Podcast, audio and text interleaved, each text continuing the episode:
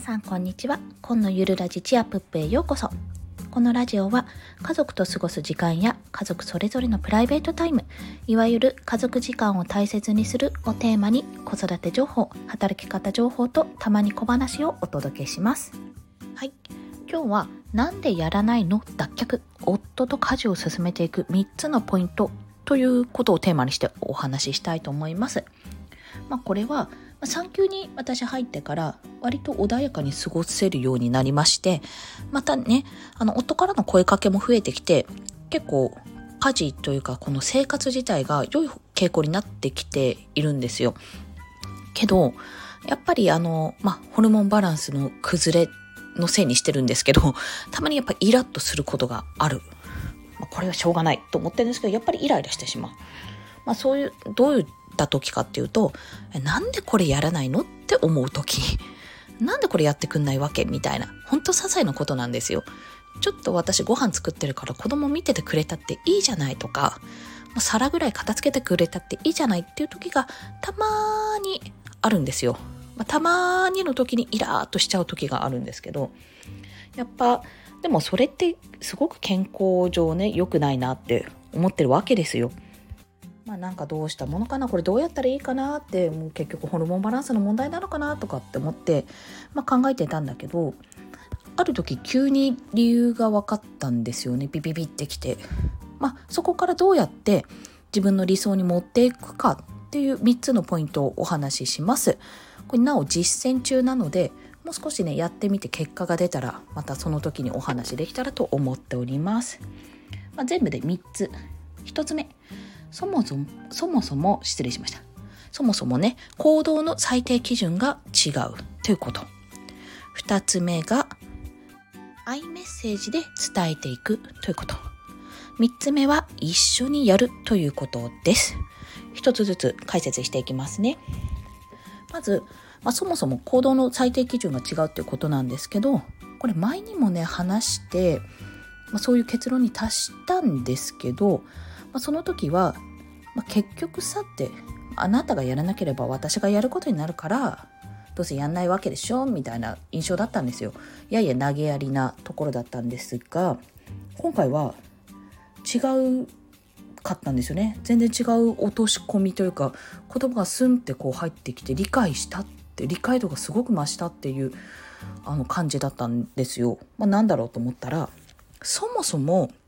気にならないんですよ。皿片していないいないだろうがって皿を片付けなくても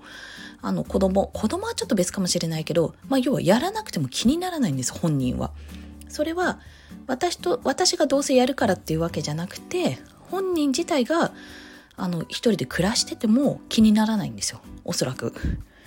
そういうことかと。まあ洗い物が溜まってねすっごい溜まって、まあ、自分が困るようになったらやるかって思い越し上げるかっていうような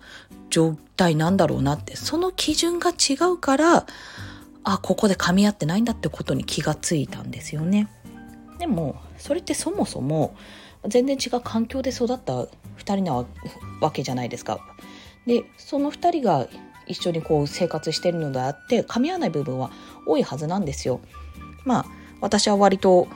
掃除が苦手で大雑把なんですけども、夫はやるなら本当に徹底的にちゃんとやりますし、丁寧に。まあ、あの、これ、新婚当初にあったのは、私結構あの、カレーとか、あの、ポトフとかの煮込み料理系の野菜めっちゃ大きかったんですよ。あの、歯ごたえあるからって思って、結構大ぶりに切っていたんですけど、まあ、夫はね、いや、ちょっと大きすぎないって食べてはくれるんですけどね、適度な大きさの方を求めるようだったし、まあ、そういった違いがあるわけですよね。でそれぞれの、まあ、行動以外にも家事に対しての最低基準っていうのにはすごく差があったってことに気がついた。もう本当当たり前のことなんですよ。だからなんでやらないのって聞いても夫にとってはまだやる必要を感じてないって感じてないからってことなんですよね。まあ、妻側のこれやってねちょっとこれやってよっていう時って比較的すぐやってよっていうあの話が多いと思うんですよ。ねちょっとこれ片付けてっていう時に後でじゃなくて今これ片付けてっていう状態が多いと思うんですよね。っていうのはあのこちらにしてみればその次の行動をこうあの片付けた後に洗い物してとかあのその先の行動を予測して話しているからその時やってくれないんだったら自分でやった方が早いって思うと思うんですよ。思うと思うって変ですね。だけどそれでもすぐにあの夫側がもしやらないのであればそれはそもそもそこの価値観のズレが生じてるからなんですよね。はい、それが分かっただけでもすごい収穫だなって思いました。で2つ目、まあ、ここから実践編なんですけどもじゃあどうするかっていうと iMessage で伝えていこうと私は考えるようになりました。というのはもうそこからはお互いに歩み寄るしかないじゃないですか。もうこっちがいくら言っても向こうにしてみればそもそも基準が違うから私の基準に合わせてよって言っても、まあ、難しいじゃないですかそこって。で逆に言われてもちょっとできるかどうか自信ないところなので、まあ、ねそれはお互いに歩み寄るには時間がかかると。なんかとにかくコツコツとね伝えるしかないと、まあ、そう思ったので、まあ、伝えるのにも「何でやってくんないの?」とか「すぐにやってよ」とかっていうわけではあのわけじゃなくてそういう伝え方ではなくてじゃあちょっとねあの洗い物洗い物というかあの食べたものを下げてほしい食器を下げてほしいっていうすぐに。ってことであれば、まあ、今食器下げてくれると私すごく助かるんだけどなとか。今ねこっちをしてくれると私はこれができるから助かるっていうような形でまあ私主文私主体の文で伝えていくようにしようと思いました。となるとあのこれ iMessage って言うんですけど、まあ、あなたがこうやってっていう言い方よりあなたがこうしてくれると私はとても嬉しいでそう伝えた方が角が立たないってこれあの私も学童時代の時にあの研修で習ったことなんですけどもあのそういうふうな伝え方をすると相手は命令されたって気にならないのであのやっぱりあなたがやってよって言うとちょっとえなんでそう言われなきゃいけないのっていうふうに思うところもあると思うからね。だからあ自分がこうすれば相手を喜ぶんだなっていう気持ちにはなるじゃないですか。なので少しは動きやすくなるかなっていうところです。あとはいかに落ち着いて話せるかここが重要かなと思っておりますまたね時々今あのイラッとしてない時にはこんな風に言うんですけど提案式で伝えるようにしてます。提案式とか選択するような形で。で、まあよくあるのが、娘が泣いている。めっちゃ泣いてママママ言っている。けど私はご飯を作っているって時が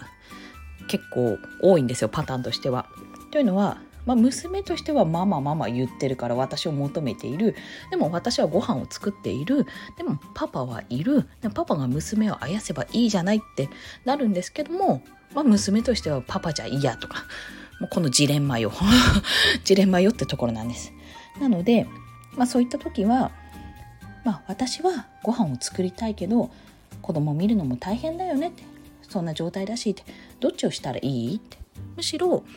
あなたがご飯を作るっていう方まあ、どっちにする？ご飯を作る？それともちょっと泣いてる娘を見ててくれるっていうその選択をあの選択肢をこう与えるっていうようなこともちょっと試しています。まあそこまで言われたらどっちも嫌ってことにはならないんですけども、まあ、それは夫は割とねあの選んでくれて結構困難な道の方を選んでくれるので私はその間にちょっと頑張ってご飯を作るようにしてます。まあ困難な道っていうのがそういったことだと分かってくれれば嬉しいです。とにかく伝えることですね。で、伝えるときは、なぎのような気持ちで伝えられるように、日頃からこう、気持ちのね、メンタルコントロールはしていこうと思っております。はい。で、三つ目が、一緒にやることなんですよ。で、これ、今最終的に洗濯干し？我が家は乾燥機がないので洗濯干しがあるんですけど、それを今一緒にやってるんですよね。まあ、というのは、まあ、それぐらいできるでしょって思って ちょっと洗濯干すのお願いできるってやったら、一緒にやろうって言われたんですよ。で、いやいやいやいやいやいやいやって、そんなあなたがやってる時間の間に私別のことやりたいんだけど、洗い物済ましちゃいたいんだけど、とか、そういうふうに思ってはいたんですけど、まあ思ってはいたんですけどっていうか納得いかなかったんですよ 本当その時は。すんごい不満タラタラだったんですよ。けどあのそれも話したんですけど、まあ、夫は夫なりに家事へのハードルがあったわけです。でそれを乗り越えていくためにでまずはちょっと一緒にやろうって2人でやれば10分かかるものが5分で終わるでしょっていう提案をされたんですよね。そまああの5分で終わる終わるけどその10分の間に他のこともやりたいんだよっていうことを思いもしたけどでもそうかといきなりポンってお願いとかお願いというかやるのもまあなかなかねハードルが高かったかなと思ったんですよね。だって普段やらないことを今まで、まあ、たまにやってきたんですけどその日常的にやらなかったことをいきなりポンってやられても確かにあのやりづらいかなとは思ったんですよ。気持ち的にもやりたくないと。